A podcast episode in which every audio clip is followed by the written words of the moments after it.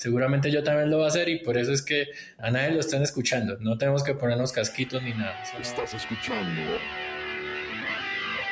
Programadores Anónimos.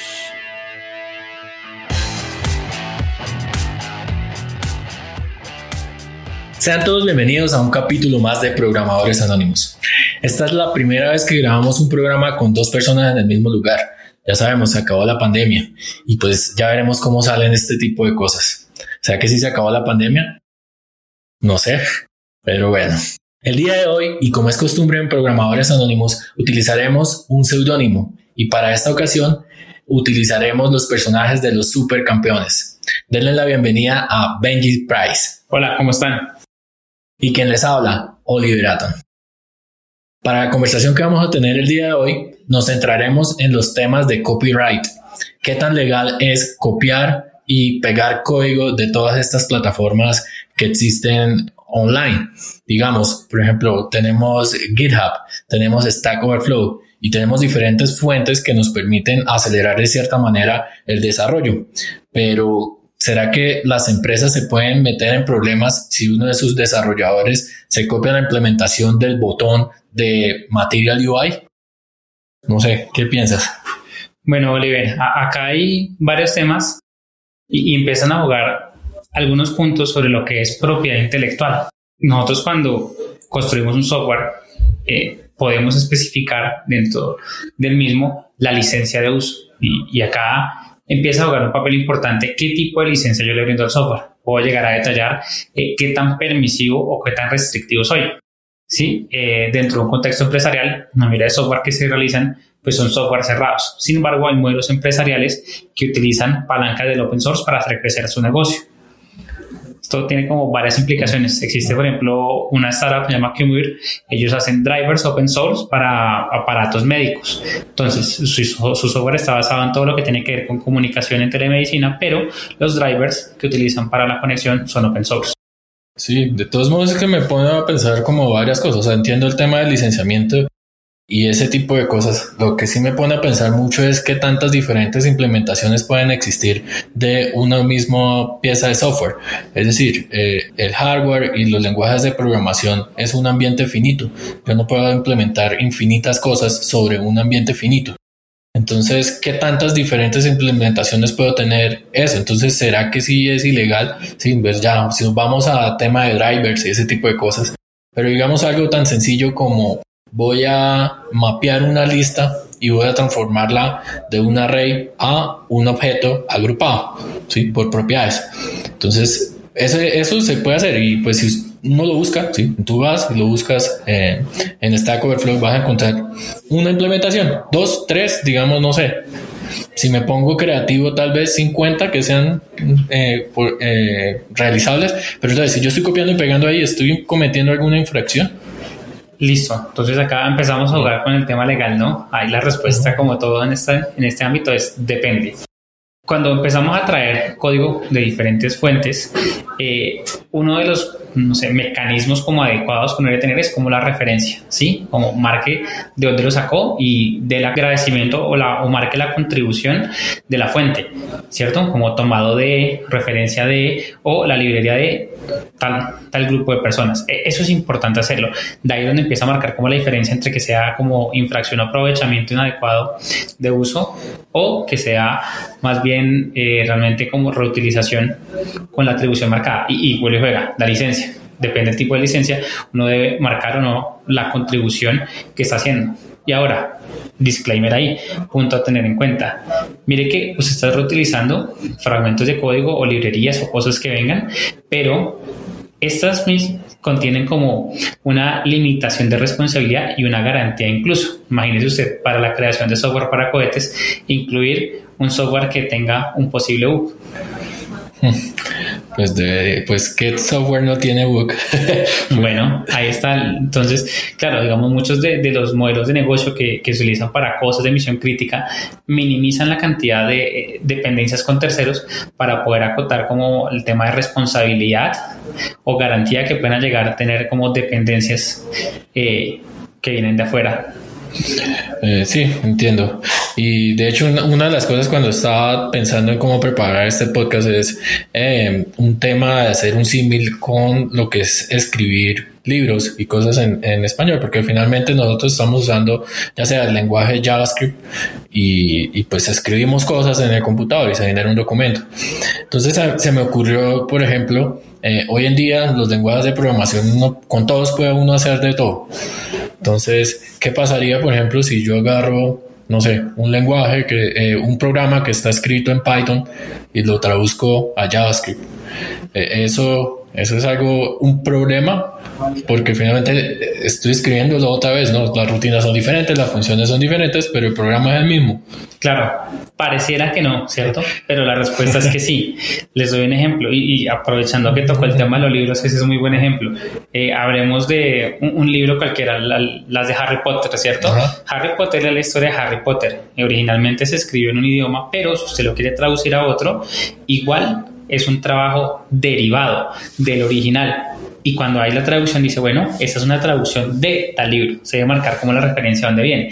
Y es donde viene ahí como un, concepto de trabajo derivado, de cómo usted toma un trabajo original y lo lleva a otro espacio, pudiendo, dependiendo del tipo de licencia o configuración, añadir cosas o solamente decir, oiga, esto viene de acá, pero es una traducción con cierto marco. Claro, y Incluso cosas que también se me ocurrieron es, bueno, finalmente todos estamos escribiendo programas que lo que hacen es generar instrucciones del procesador. Entonces al final todos están usando el mismo el set de instrucciones del procesador que en teoría se vuelve universal y incluso ahorita con los M1 se agrega una capa para poder hacer compatibilidad con otro tipo de procesadores y generar el mismo, o sea, con el mismo set de instrucciones que generamos con los lenguajes de programación, pues se pueda escribir código. Entonces si al final uno mira el código eh, fuente de bajo nivel, todo se parece a todo porque al final es un set de instrucciones, ¿no? Sí, claro, pero ojo, es como usted le dijera a un niño, muévase. Sí, él, le va a hacer caso, no él va a seguir tal instrucción. Sí, y si se lo dice una persona en otro idioma, en otro país, seguramente le dice, muévase tal cosa. Pero mire que son, son dos como métodos de comunicación distintos que van a funcionar para la misma tarea. Es como el análogo que va a pasar acá. Entonces, independientemente de que la capa de ejecución más baja eh, termine haciendo con lo mismo unos y ceros y moviendo eh, algunos eh, como circuitos, va, a ser como que nuestro origen, nuestra fuente, sea diferente, pero un poquito más atrás, igual, si esa fuente no la copiamos de algún lado, teníamos al menos poder referenciar o tener claridad de cuál es el permiso de aprovechamiento de uso de lo que tenemos. Ya, Entiendo, porque de todos modos el tema es un poco complejo porque, a ver, todo este podcast y todo esto se me ocurrió eh, porque en el trabajo estuvimos discutiendo con algunos eh, compañeros con respecto a un componente que teníamos dentro de Material UI eh, pero tenía una implementación un poco diferente. Entonces a mí me tocaba para poder utilizarlo, remapearlo todo y agregarle otras opciones encima. Y yo dije, pues me queda más fácil, me lo traigo al proyecto y lo modifico acá y lo usamos. Al fin y al cabo voy a tener que hacerle una conexión a nuestros diferentes tipos de store que tenemos, voy a tener que integrarlo con esta librería visual y, y finalmente voy a hacer cambios. Y lo que me traje fue la idea de más o menos cómo organizar el componente y, y lo hice. Entonces no, pero tenemos que tener cuidado porque podemos meter en problemas a, la empresa porque pues si, si es open source, eh, claro, pues si no lo vamos a claro, pero lo vamos a hacer de uso comercial porque finalmente esto lo hace. Ojo, hay, hay un punto importante que toca ahí y ustedes, ¿cómo lo hace uso comercial? No? Les doy un ejemplo. Todos todos los días entramos a nuestra página del banco, entramos a Google, no sé qué, cualquier sistema informático y por detrás usa librerías open source, ¿cierto? Entonces, es dependiendo lo que usted vaya a hacer con el producto. Entonces, si usted lo ofrece como un servicio, es diferente a si usted lo vende como un paquete de software, es diferente a que usted venda la licencia, ¿cierto? Entonces, un ejemplo, una cosa es vender el Log4j, otra cosa es vender un software que incluye el Log4j y otra cosa es ofrecer como servicio un software que dentro contiene Log4j. Sí, son condiciones de uso diferentes y de ahí viene el punto de la licencia. Ya, entiendo. Eh, entonces, avanzando un poco con la conversación, una de las preguntas que dice en la comunidad que me dijeron, bueno, que sería interesante que habláramos al respecto va con la forma en cómo se hace el licenciamiento de las diferentes cosas dependiendo del país, porque finalmente todos estamos en problemas, eh, no todos, pues los que trabajamos de forma eh, remota y estamos trabajando para empresas en el mundo tenemos que estar eh, diferenciando diferentes tipos de legislación y en el caso específico, digamos, en Estados Unidos se habla de patentes y acá en Colombia nosotros trabajamos con el tema de como propiedad artística o algo así, que es la pieza de software. Entonces ahí uno cómo, hace, cómo lidia con esos problemas. Bueno, ahí entonces uno tiene que verlo como desde diferentes perspectivas. Primero, para un pasito más atrás y entender de que la propiedad intelectual es un espacio que abarca diferentes temas. Uno de ellos es las patentes. Entonces, las patentes mundialmente son lo mismo. Acá en Colombia hay patentes, en Nicaragua hay patentes, en Estados Unidos hay patentes, en todos los países hay. Lo que pasa es que están limitadas a la región. Entonces, la patente usted la establece para un específico país y eh, son por invenciones eh, no obvias que se puedan, eh, digamos, aprovechar o explotar económicamente de cierta forma. Entonces, uno las puede crear por país y, realmente tiene una connotación diferente, sobre todo porque hay países que producen más de estas que otros, ¿cierto? Entonces, Colombia desafortunadamente no es un país que produzca muchas patentes, entonces acá el tema no es muy popular, sin embargo existe la oportunidad de patentar el software, ¿cierto? Entonces, eso como pieza de propiedad intelectual.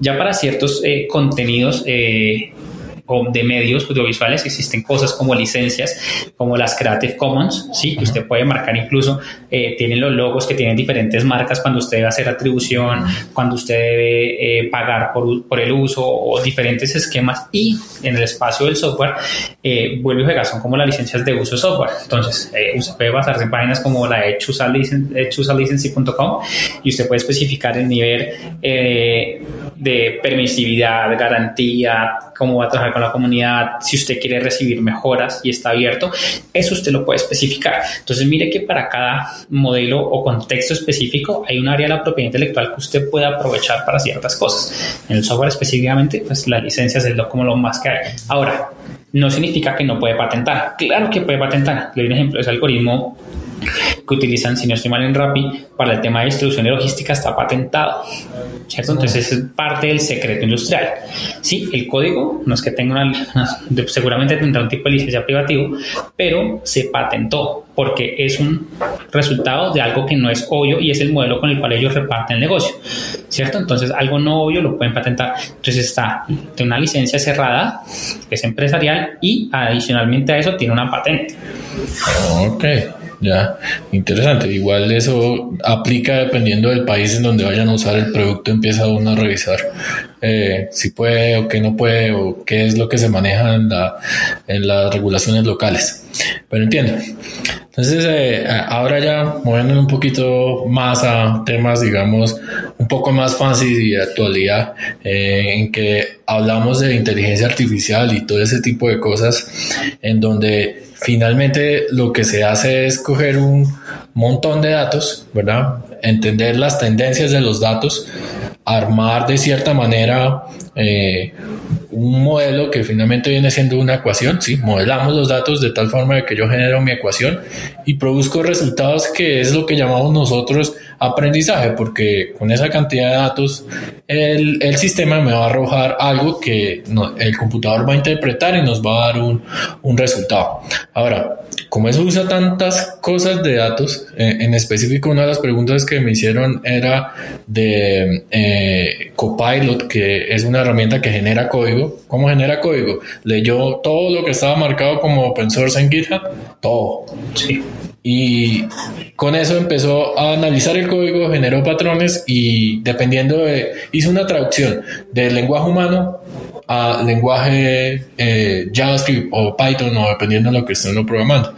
Entonces, eh, el, alcance de eso y, qué tan legal se puede volver ese tipo de sistemas, si no solo pensando en Copilot como tal, sino con todos los tipos de sistemas de inteligencia artificial que van a salir de ahora en adelante.